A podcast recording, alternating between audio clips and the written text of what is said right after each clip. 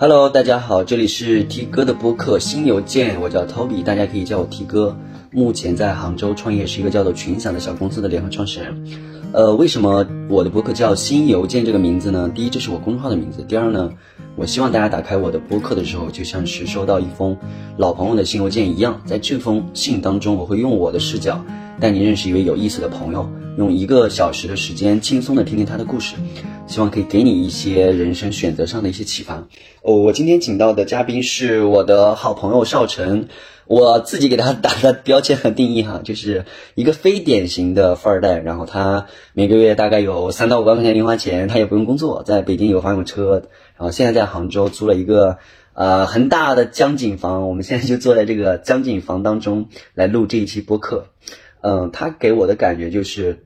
呃，为什么叫他非典型？就是第一，他也不高消费，他也不乱花钱，他跟我想象中的所有的富二代的那个样貌都不一样，也没有什么特别高的物欲，每天的生活状态就是，呃，早睡早起，然后起来看书，然后去健身，然后去思考人生吧，大概就是这些事情。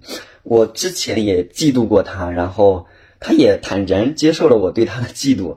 嗯，然后今天我请他的原因就是说，嗯，我们我们想一起来探索一下，当一个人。不用工作，然后他也不缺钱花的时候会干啥和会想啥？少晨跟大家打个招呼。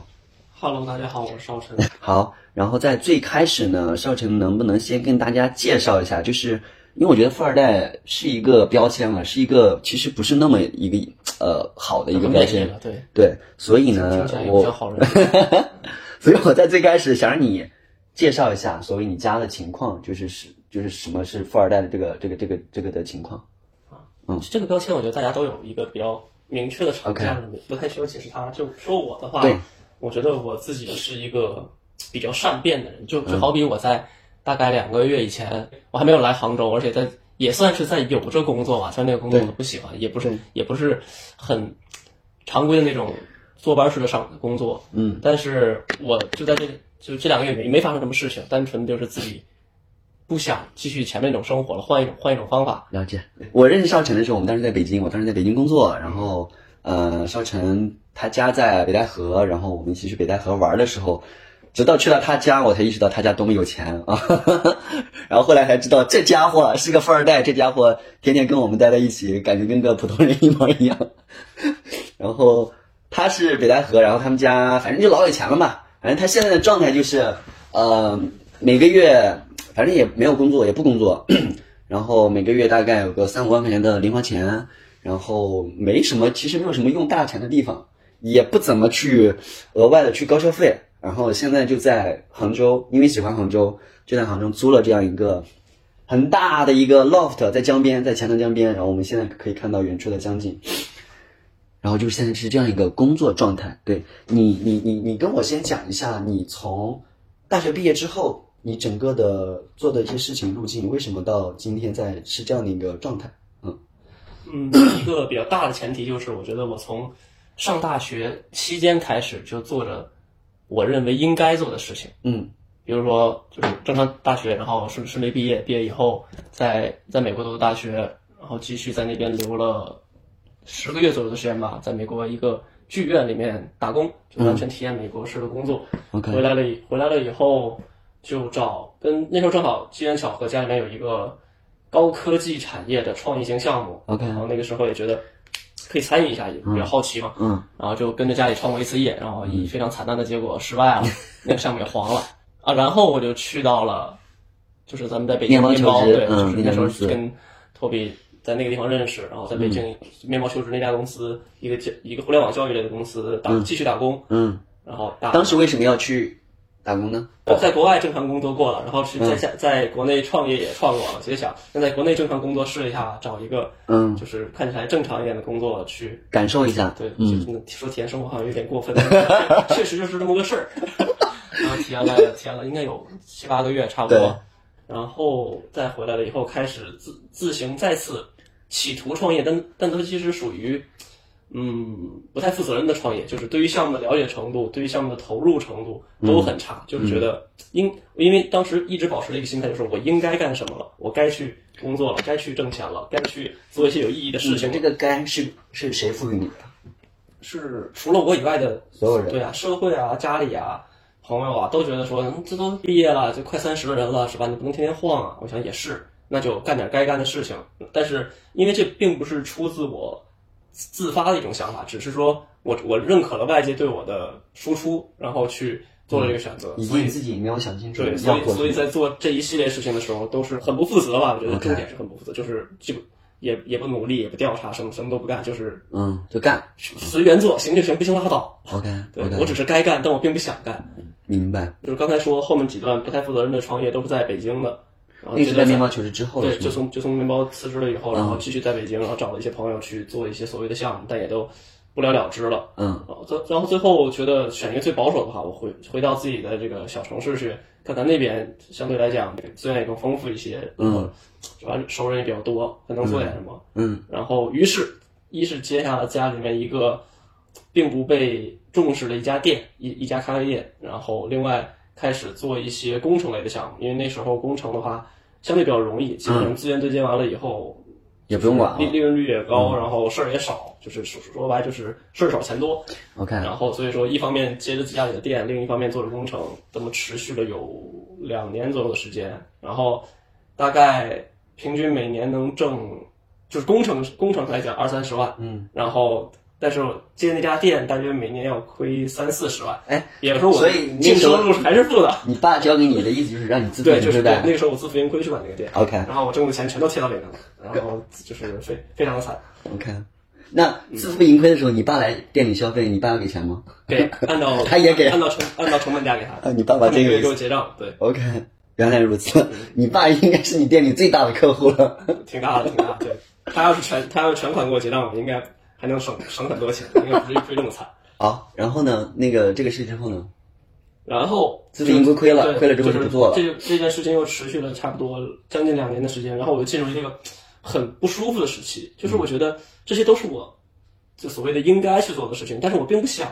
那我想做什么呢？我又不知道。嗯，于是我就我就去想，为什么我会被这么多应该束缚着？我原来哦，我在我家这个地方，每天周围朋友亲，然后亲戚啊，家里父母都都在，所以每接触中耳耳濡目染的是会影响到我。那我就想，那我换个地方。于是我开始走，也不要走南闯北吧，就逛了一大圈儿。我去从北京、上海，然后杭州，去到深圳啊，中间还去到海南，去了一大圈儿以后，我就发现，哎，杭州这个地方好像就是我在来到这个地方以后，就有一种莫名的主观上的愿意留在这里的倾向。嗯，这也没有什么太具体的原因，因为其他大城市也都去了嘛，也都有各有各的好处。但是总体来讲，杭州是我最想留下的。然后在这两个月，我就开始计划，我说如果我离开家里，把所有的事情全都放掉，不管了，撂挑子了 OK 然后来杭州，大概权衡下利弊，发现好像也没什么弊，那就来了，就全是利。了解于是就说来就来的旅行就这么发生了。OK 于是我现在就到杭州。OK，嗯、呃，再问一个问题，你身边的跟你一样背景的这些所谓的富二代的朋友们，他们在做什么？他们是一个什么样的状态？跟你的状态一样吗？拿我就拿我当时大学比较好的这个同学来说的话，他们五六个人吧，嗯，有一个是完全进行了自主创业，就跟家里做的事情毫无相关，而且家里面没有给任何支持。没有任何资源上支持没有，金钱上的支持没有，只是说一些经验上的，就跟去教去教一些他一些经验上的内容。嗯，他是唯一一个就是跟其他人不太一样的。那他现在做得好吗？现在还可以吧，就算中高中高水平，就是在在这个自个儿立得住。在对，在他这个行业里面，他做的还算一个不错的水平。嗯，然后其他人的话都是非常统一的继承家业，嗯就是家老一辈儿原来是干什么的，然后他们现在也在做着同样的，然后做的不错，因为前面打的基础比较好，就算碰到一些什么。像之前经济不太好啊，最近疫情什么的，大家消费力比较低这种情况，嗯，亏点儿亏点儿底儿还是够厚的，而且所谓的亏也不是真的亏了钱，而是只是赚的少了赚的少了而已。你说这气不气对，人？对对起因为底底子在，我瘦骆驼在，瘦才是骆驼呀。了解。那请问，为什么你自己就没有跟他们走一样的路呢因为我觉得那都是应该的，？OK，就是然而我在应该这么久以后，我觉得我过得很不开心。了解，就是。开始的时候还觉得还好，就觉得大家这么说我这么做，嗯不犯什么毛病，那就这么干呗。但是越久就越觉得与自己相违背。然而当你去回问自己，那你到底要干嘛的时候呢？你又没有一个答案。嗯，然后我就产生了这么一个开摆，懂你的意思所谓的，就现在的摆烂状态。既然啥也不想，那就啥也不干。对，就 就把自己放任到已经无路可退，你赖不上别人了，对吧？你之前说别人让你干这干那你不开心，那现在你啥也不干，对我就我看你咋不开心？就摆烂。对我说这才这才不开心，真跟别人没关系了。OK，所以你觉得你这段时间开心吗？开心很开心。OK，就是我发，就是在开摆了以后，我发现，嗯，我我至少我在当前做的所有的计划都是极短的，就是以前会想，就比如说想一些世界三大难题，人从哪里来，要去哪里去，人生的意义是什么这种，就发现这种问题我想不出来，那我就不去想那么长远的事情，我就想我今天怎么开心，明天怎么开心最多最多这么一个月的时间，这一个月内我大概是怎么样，再往后我不管了。好，你描述一下你现在最近的生活状态，从早上起来到睡觉之前。最近还比较规律，就差不多早上八点多钟自然醒，然后非常规律的从楼下点杯咖啡，然后开始看书，看到中午饭的时间，嗯，然后吃完中午饭去楼下吃还是歇一歇聊呢？尽量都是去楼下吃，就是下去不转转因为我的时间太多了。就是假如我点外卖，那我省出来那时间干嘛呢？也是待着，那我为什么不走到那里去，还能还能锻，还能溜达溜达？OK，然后吃完了以后，消化消化，到江边走一走，下午去去健身房锻炼大概一两个小时，OK，然后再回来。回来了以后，要么看看电影，要么就刷刷手机，反正就或者再去街边溜达溜达，就啊也也有时候去去酒吧喝点酒，或者或者找朋友聊聊天儿。就是一天之中真正的计划只有早上起来看书和下午去锻炼，其他的时间全都是随意安排。开摆。对，开摆，碰到什么算什么，想干嘛干嘛，了解，就没事干我就待着，懂了，懂了。然后晚上十二点准时睡觉，对，嗯，掐得很死。就就没什么焦虑的事情。比如我最近很失眠，你就没有什么失眠的事情？失失不了眠。好吧，我白问了啊。然后下面这个问题，这个问题我问过你很多次了，就是因为你现在的经济来源都是父母给的嘛。嗯，对我之前也一直在问说，你会怎么去看待父母给的这个钱？会是一个什么样的心态？有经历过一个什么样的心路历程吗？从我猜想啊，嗯，可能最开始觉得，哎，没没没毕业之前觉得挺正常，毕业之后拿着拿着，是不是觉得有一些不好意思，觉得要自己要去赚？到现在你完全接受，可是不是这样一个心路历程？差不多，就是刚、刚开始的时候，就所谓的那个应该的心态，就觉得都毕业这么久了，都快三十人了，还不自己挣钱，多丢人啊！嗯，所以那个时候再跟父母要钱就比较尴尬。但是慢慢的我就发现，就是自己去，就像就像我前两年自己在挣钱的时候，也没有觉得我挣的钱有多骄傲啊啊！虽然说我总收入还是亏的，但亏到自己家里不算亏嘛，我毕竟还是挣着钱的。对，嗯所以说就发现挣的钱也没给我带来解决尴尬这个问题，就挣挣那些钱啊。对，刚才我少说了一个信息，我说我那两年大概每年平均挣二三十万，在在我们家那个小地方，正常人的月薪五六千就算很好是的，是的，就到一万的月薪已经是神仙级别了。是的，比如说我的年薪当时二三十万的话，那已经是两个神仙加一起的 OK，薪水了。就虽然说在杭州这地方二三十万可能并不算对并不算什么数字，但是在我们家那边的话，一一年能有二三十万的净收入已经很不错了。但这对我来说，我觉得这并没有解决说跟家里要钱和我自己挣到这个钱。为太少，不够多，对，就是很确实是很少，就就是没有没没对比的落差没有出它。有一点点的量，有一点点的量变，但质离质变的距离还差得太远。它是二三百万这个事儿，我会重新考虑一下，但是没有那个本事。那为什么不做二三百？呃做不到？做不到，啊，也就是 消耗的那个气儿力气和你拿到这个东西不成正比是吗？自己的后路太多了吧？每次遇到点儿，就是比如说想突破一下，在业务上突飞猛进一下，碰到点儿困难，你想这么多退路呢，干嘛非得往前走？然后就退了。往后退一退挺好的，嗯，OK。谢谢你啊，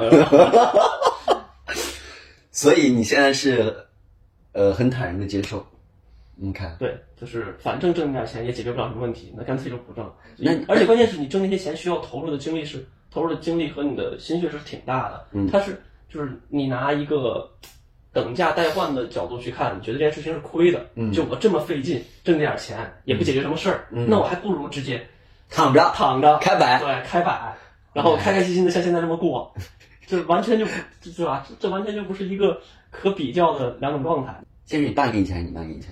我爸你爸对待这个事情怎么个态度呢？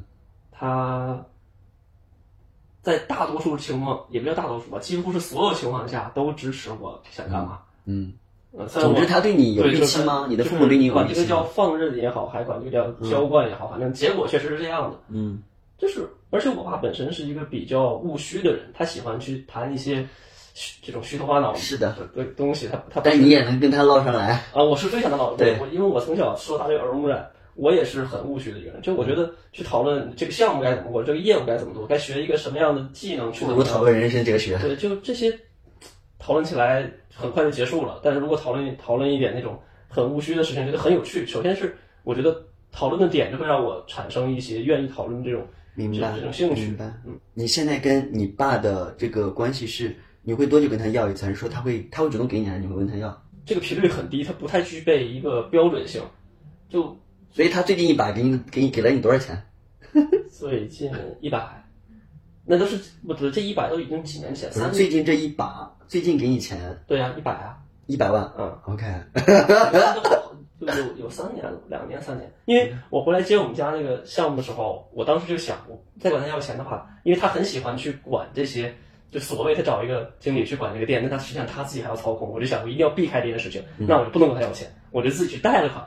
比如说我在回来管这个店的时候是没有管他要钱的，虽然说贷的款也是他的东西吧，但是从从从从本质上是一样，但是从表象来说是不一样的，是是等于说是我我去拿我名下的财产贷的款。嗯嗯，所以说上次给我现在已经很遥远了。，OK，所以不存在说这个月下个月给你对，就多少它不是一个很了解了。所以你爸对这个事情他可能也没啥感觉，没有没有太大体感。也有，因为我在来杭州以后，我提过一次，我说我去杭州大概率会再需要一笔钱，OK，然后只是提出来了，但并没有说需要多少，什么时候要，然后他知道那个事情就 OK。还有一个对于金钱这个看法，就是我之所以跟少成能够还挺能聊得来，挺能合得来，就是我们两个人是背景是完全不同的，但之所以能聊得来，就是我觉得少成身上有一种就是就是非典型的富二代，就是他，你说这人有钱吗？他有钱，你说这人怎么花钱吗？他好像没怎么花钱，他除了住的这个房之外，我说实话我没有见到过他什么样的高消费。从我们认识那么久，我印象很深，我不知道你记不记得，嗯，在当时北京的时候，呃，我们你有一次穿一双鞋，你说这双鞋贼牛逼，他妈一踩脚后跟儿，哦，然后淘宝八十块钱买的，好像。一踩脚后跟儿，然后那个那个鞋鞋鞋帮子开始闪了，开始亮灯了。对对对，就他的衣服、他的鞋子这些事情，他都是差不多都这样，所以就是跟我想象中的范儿的，哎呀，咱可得开豪车、戴名表啊，这种好像完全不一样。为什么？就对，就很多事情对于我来说，我觉得够用就行。特别是从小都是这样吗？还是你经历过一没个有说变化？需要去，因为我觉得你穿奢侈品还是开豪车也好，它本它的核就是你如果把它看成一辆车，一个交通工具去看待，那你其实有辆车开就可以了。你如果要买辆豪车，那说明你需要装这个逼。但我觉得你不需要这个东西，对我对我不产生什么价值，我并不好这一口，明白？对，所以我就不会去把钱花在一个为了装逼而花那份钱。你是你们家是从小从你小时候就就已经很有钱吗？还是说是是中间？是我大概哪一年我都我都不知道是哪一年，就觉得自己家里好像就从小我们家倒也不不是说贫困，就正常吧。嗯然后慢慢慢慢的就觉得好像自己家里的钱越来越多，也不知道为什么。然后就是我跟我爸大概问过一次，他回答也比较模糊，就说之前有有一个什么投资吧，可能突然有了一定的经济水平，然后又接了接了一些工程类的项目，然后有了财富财富积累。对 OK，对，但我在想，就是如果你从小你们家一直都有钱，我觉得你可能是这个状态，但你是中间哎，你中间你作为一个小孩，你之前没有没有，但是你后面有了，你为什么没有一个？但是我从最开始的时候，我你也没有多么差对吧我家给我的，我觉得都就像我刚才说的，我觉得都够用。嗯，就是我小时候家里家里是就是普通的小康家庭的时候，我觉得很够用。然后后来更有钱了一些，我觉得那就更还是够用啊，够用就行了，就不需要去把这个够用夸张到什么程度，觉得一定要炫耀出来，或者那一定要你去周围的充分的花这个钱。你周围的朋友，他们如果有这样的买豪车、买买名表，然后或者说有所属其实可能也不是炫富，就是他们这种高消费的时候，你你你内心里没有这种在小的时候就没有攀比的行那个想法吗？没有，我觉得挺理解的，其实我觉得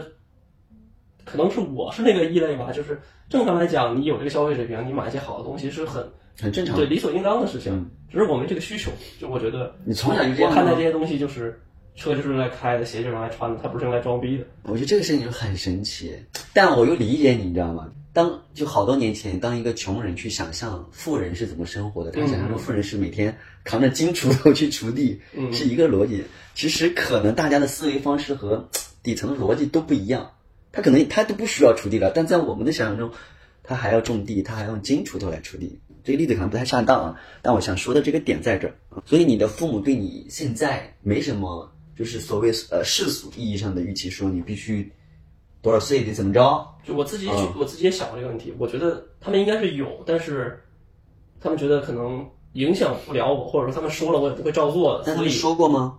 暗示过，就是我不知道那是不是一个暗示，就感觉好像他想说点什么，但又没有说那么明。OK 那我我确实是就没有去把这个暗示当成一个假装没听见去做，对对对，我就还是按照就像刚刚我说的，我现在自己就自己怎么想怎么来。明白。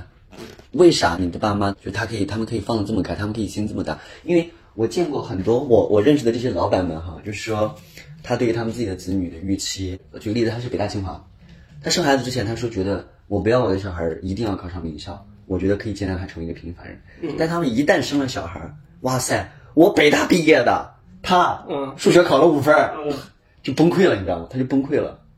所以我我把这个问题还原到你自己身上，就是你爸爸今天他已经成为了一个社会上的顶流，然后他也很有资产，那他未来他担心他会不会担心你不会跟他一样或者比他差？就是我之前专门找他聊过一点，就是他每次在我俩沟通期间，嗯对我几乎是全盘认可。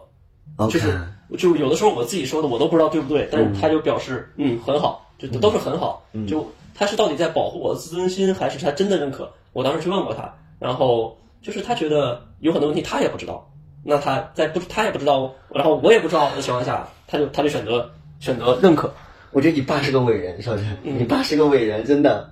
然后啊，你说，你继续说。然后就是另外就是从小我爸就是这种比较务虚的教育，他就没有很具体的希望说你该怎么样，而是他比较关注我的生活状态。然而，在这一方面呢，我觉得我还挺擅长去表达出，就是也不是他希望吧，确实我我的想法和他是有一定的契合度的。就是在每次我们沟通这种所谓的生活状态、意识形态问题上的时候，他都觉得嗯有点东西，放心了。好，你按照这个活法活下去，应该不会出什么问题，你就自己看着来吧。那我还有个问题，你为啥没有沾染这些所谓吃喝嫖赌这些恶习呢？就这些怎么说呢？可你可以去尝试接触一下，但是沾染上，觉没有得对，他是就是在我的价值观里面就觉得沾染上这些真的就是变成坏人了。明白。嗯，所以你爸爸其实从小给你塑造的是一种生活的价值观，我觉得他没有对你有，呃，务虚上的要求、成绩上的要求，或者说你赚钱能力上的要求，但是他在对你个人的这个价值观是有一直在关注且在帮你塑造的，嗯，我可以这么理解吗？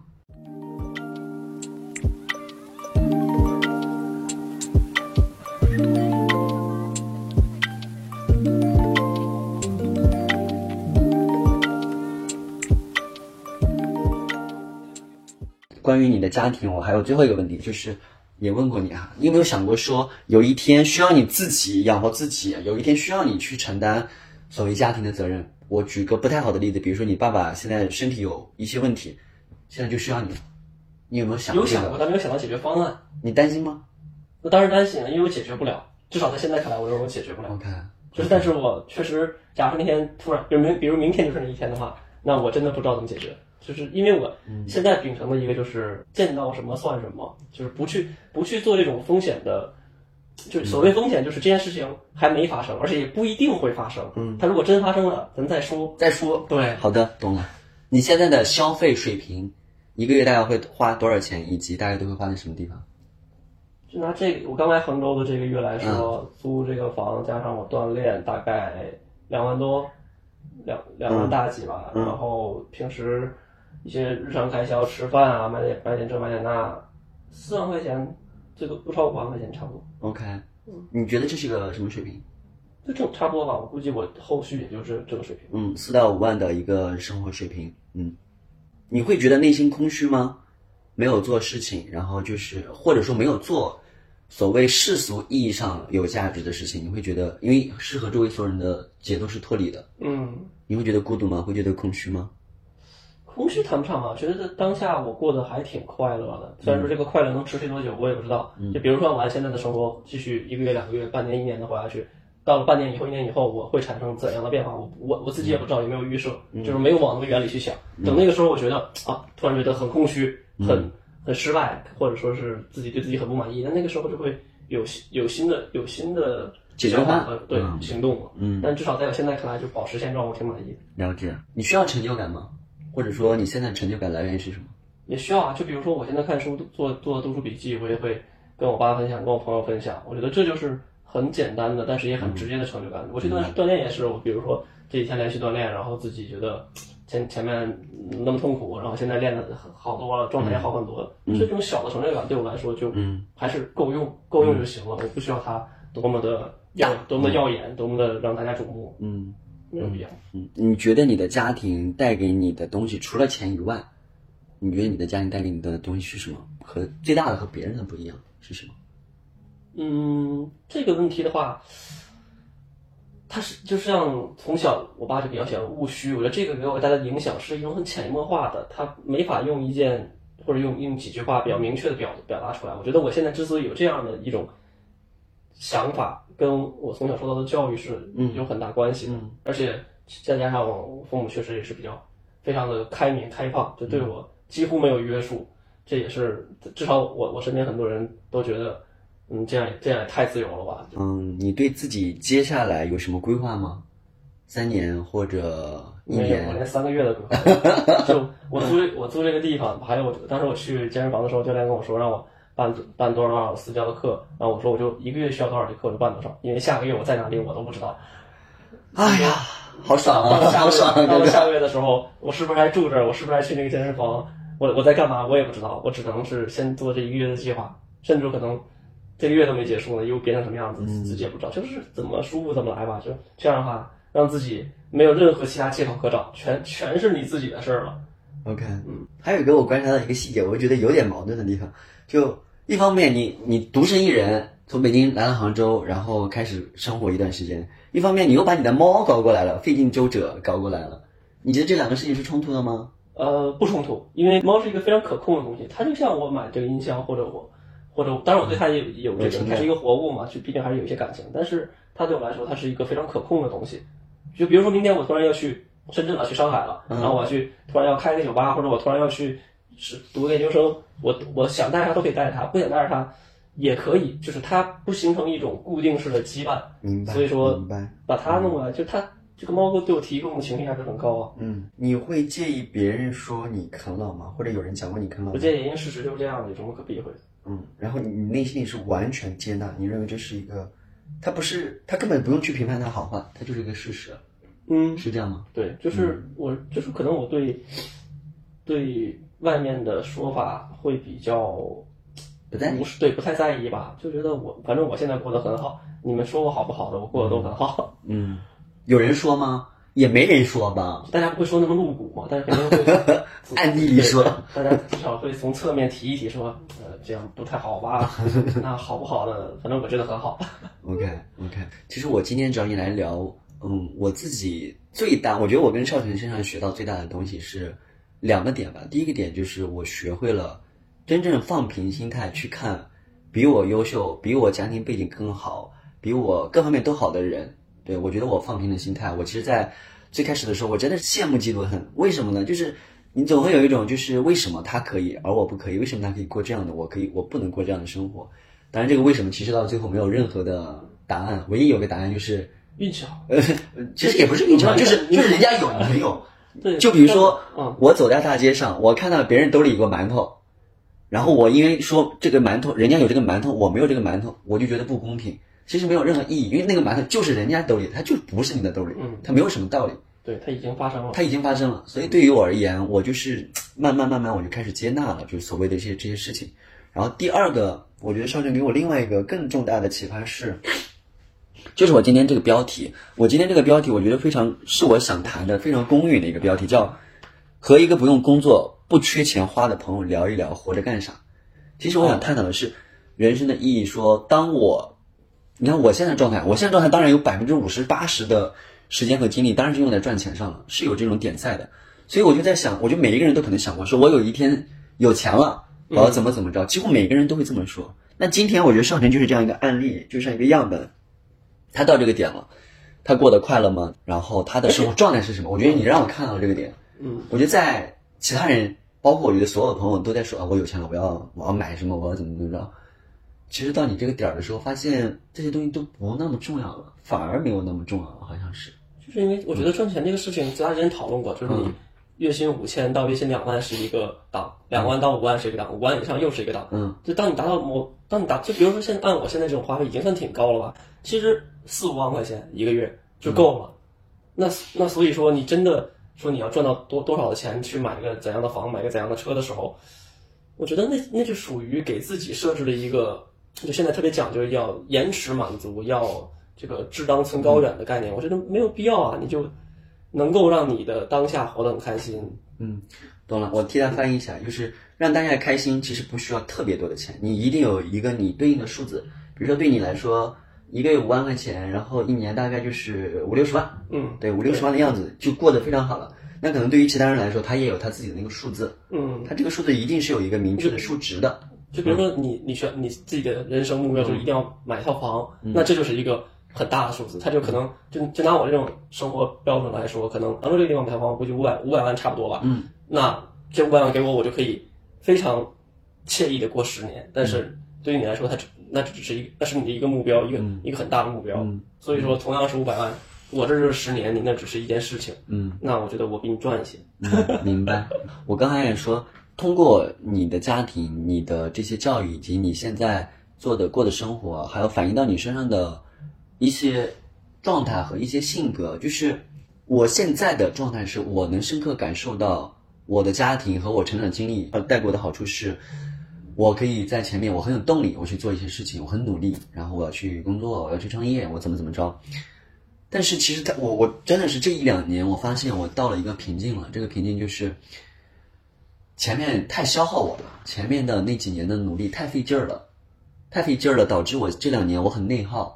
就是我内耗的事情，可能就是一个在别人而言都根本不是问题的问题，我在消耗我自己，而这个消耗又让我特别痛苦。然后我发现我都根本不能享受我前面那么多辛苦得来的这样的一个生活状态。我赚到的钱我也没法去享受。我觉得我现在进入到这样一个状态。然后我之前看过一个人在讲说，其实呃很多出身不太好的人，他在早几年的动力是非常充足的，但在后面几年就不行了，反而是这种就是他可能从小家境不用特别富裕，就是家境殷实，一路上特别殷实，他没有受过什么因为家庭的经济而受过什么苦的这些人，他的内心、他的人格、他的性格更健全，没有太大的缺陷的时候，其实这些人他对于生活的感知能力，他对于生活的那个幸福感的那个体体感是很强的，他比我这样的人是要强很多的。所以我觉得我我我意识到了这一点，然后我觉得我在慢慢的去填补我性格里面那些不好的东西，让我感受不到生活的东西。我觉得这是一个对预期的管理吧。嗯比如说一个从小家里比较殷实的家庭，他他的预期从小就相对较高一些，所以说即便随着成长，随着阅历变多，看到多了以后会膨胀一些，但它的膨胀比例不会太大。嗯但如果说你在小的时候就你没见过别人东西都比你好，嗯你你就看到什么，你一直你一直接收接收到的都是比较比你好这个预期都很差的情况下，然后随着你的成长、你的进步、你你的你的眼界的放宽，你的预期会膨胀很多很多倍。这个时候你管理不了它，它就会形成一种反噬，给你造成压力。就像最最近我读那本儿那个读心流这本书一样，就它里面就提到了一个怎么就所谓人生追求幸福这个这个话题。他就说，其实当你很专心致志的去做一件跟你的能力相匹配且有挑战性的事的时候，你就已经达到了幸福的状态。嗯就是这个，然而这个条件不需要多少钱，哪怕你没有钱都可以实现。所以说，你想让自己开心、过得快乐，让自己不那么难受的话，是挺容易的。只是你会因为无论是社会给你带来的影响，还是你自身期望管理的不好，导导致你期望过于膨胀给你带来的影响，而而不开心，其实是你自己主观可控。明白明白，这不说的就是我吗？我现在就是这个状态。就你的你的主观没有去控去控制这件事，对。一个是主观没有去控制，二一个是觉得不是觉得，就是想要的太多了。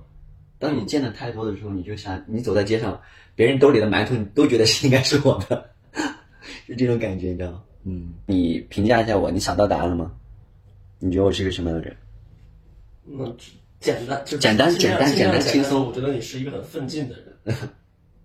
对，就是这，当然用用奋进去描述一个人是，我觉得是完全不够的。但是，就这个东西，它一旦拆解开的话，又很复杂。啊，没关系，你就表表面表达，这不是一个严肃的问题。我是一个很努力的人，很很用力的人，它是我的好处，但最近也让我痛苦了。我最近就是让我不不那么用力。我认为这些就是比如说奋奋进啊，或者说富二代这种这种标签，它本身都是很中性的，就是它就像一个工具一样，嗯，工具从来都没有错，错都是用它的人。就是你奋进可以是好的，也可以是坏的，看你怎么用它。然后你家里家里有好的条件，你可以是好事，也可以是坏事，看你怎么用它。嗯，所以这些我认为只是一个很中性的描述性的标签，那并不代表着带着这个标签，这个人就应该是怎样的。明白。今天我们来的时候，对，就是聊到了一个所谓富二代如何去跟父母相处的一个命题。然后少晨提到了一个概念，我觉得特别有意思，叫做全职儿女。来解释一下什么叫全职儿女也？是近期我看到一篇文章，我觉得这是一件早就在发生，但是没有人去把这件事情点破，明确的说出这个概念的一件事情，就是多数的这种无论是留学生也好，还是富二代也好，就家里比较有钱的这种这种情况下的孩子们吧，他们现在面临一种很我认为很出色、很优秀就必选的一种选项，但是大家总会碍于各种情面，觉得这件事情很丢人，就是它它是一种说是啃老吧，也有点啃，但又没有那么啃，嗯。就是你把你的父母看成是你的老板，是你的上级，然后你就给他们干活，他他让你干嘛你就干嘛，他们给你的报酬一定远高于你给任何一家公司打工。但是这个时候你要想到，你如果把它看成一种供求关系的话，有需求有供给很合理，他愿意给你愿意干，那就是这件事情很理所应当的发生。为什么要去把这个事情一定要戴着有色眼镜说，这就是这他妈就是啃老，别别装了。不啊，父母有这个需求，别人他提供不了，只能他自己的亲生儿子、亲生女儿去提供。然后你又非常胜任，是吧？这个岗位只有你能胜任，那你上了，然后你拿到了相应的钱也好，还是什么东西也好，嗯，我就认为这很好啊。就这个概念我很我很喜欢，这个全职儿女的职，其实不仅仅是说给家里干活儿，是就是满父母对你的需求对呃，满足父母的希望父。母说你应该去读研读博，那你就去母说你应该在家陪着我，你就陪。就好的，老板，你可能啥都没干，反正老板让你干啥你就干啥对。父母听说老板的话。你给我做饭去，我就去做饭。对，就是可能他也不一定要是某一项工作，只是单纯的满足父母对你的要求，然后你换取的就是报酬啊。最简最直白就是给你转账，对吧？给你买车，给你给你买房，对，就是你们在在看似这种是一种很冷血的交易，但是我觉得你从很公平市场经济来看，这就是供求，有好的有供有有求。好的，好的，这个点我在另外一个我认识的一个厂二代的一个朋友那里也得到了验证。他说他跟他爸妈的关系一直很僵，因为他自己想创业，但是他爸妈希望他读研读博，他俩他们就一直很僵硬。后来有一天他自己创业赚到的钱是他妈给平时花的一个零头，然后就他突然意识到这种落差太他妈大了，然后他就认了，他就开始把他妈爸妈当成他老板，然后他就去读研。有一次他妈来去看他，路过一个卖房子的地方，进去看了一下，当场在那给他买了一套房，作为他在这儿上学的一个基地啊、然后他就觉得好的，我要把我妈当老板，一边当，呃，把他爸妈当老板，一边，呃，掺和着做一些自己喜欢的事情，嗯，又有钱，又又自己还过得还开心，全职儿女这个全职儿女，哎，对，是这个岗位最适合他了，没有人能替代。嗯，好，还有什么要聊的吗？啊，没有了。好，那我们今天就聊到这里。我觉得我我自己今天是非常有收获的哈。当然，我觉得这个话题从一开始有一些猎奇的这个一个一个一个一个点在哈，但是我想说，嗯、这个话题我到了最后，我希望大家能够以一个更加平和的心态去看，说，OK，他今天是这样一个状态，他跟我不一样的人，他在过什么样的生活，而不要去说有太多的这种情绪在，因为你也知道，其实现在的有点无所谓，不，我我我我觉得，当然对少晨无所谓哈。我其实想传达的这种观点就是这样子，就是今天这个社会，大家对于仇富这个事情是非常非常夸张的，非常非常夸张的。我觉得这不是一个好的现象。今天富是一个错误的事情，好像是一个错的事情，谁富谁错，我不认为这是一个健康的事情，好的事情。好像今天大家所有人都是穷人才是应该的，我不认为这是一个好的事情。所以我觉得我做这个期博客还有这样一层想要传达给大家的意思。嗯，好，那我们今天就到这里，谢谢少晨，谢谢大家。